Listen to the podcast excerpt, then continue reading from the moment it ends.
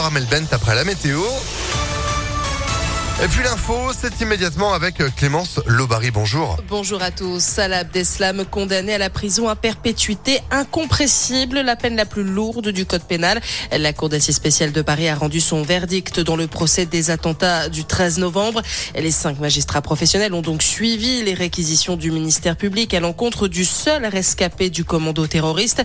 Les 19 autres accusés écopent de deux ans de prison à la réclusion à perpétuité.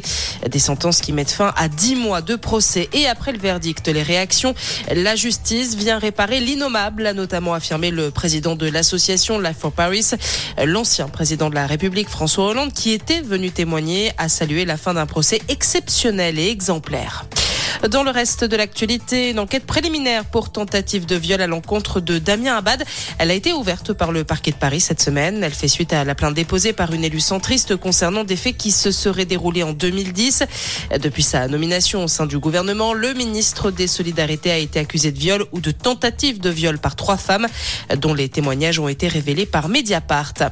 Un chèque alimentaire de 100 euros pour 9 millions de foyers, c'est la mesure que le gouvernement souhaite inclure dans son projet de loi pouvoir d'achat. Une aide d'urgence qui doit permettre d'aider les foyers les plus modestes à faire face à l'inflation. Et Total Energy annonce de son côté un léger coup de pouce pour les automobilistes, soit une remise de 12 centimes par litre de carburant. Une ristourne qui s'appliquera uniquement dans les stations du groupe situées sur les autoroutes. La France épinglée par le Haut Conseil pour le climat. Un rapport publié hier soir dénonce l'insuffisance de l'action climatique de l'État français. L'organisme estime qu'il existe des risques majeurs de ne pas atteindre les objectifs environnementaux fixés pour 2030. Et puis on termine avec un mot de football. Et Canal Plus récupère les droits de la Ligue des Champions.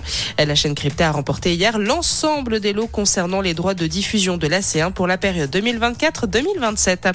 Voilà pour l'essentiel de l'actualité. Excellent début de journée à tous. Merci beaucoup. Retour de l'info, ce sera à 6h30 sur Impact FM. Restez informés en attendant. ImpactFM.fr. 6h03.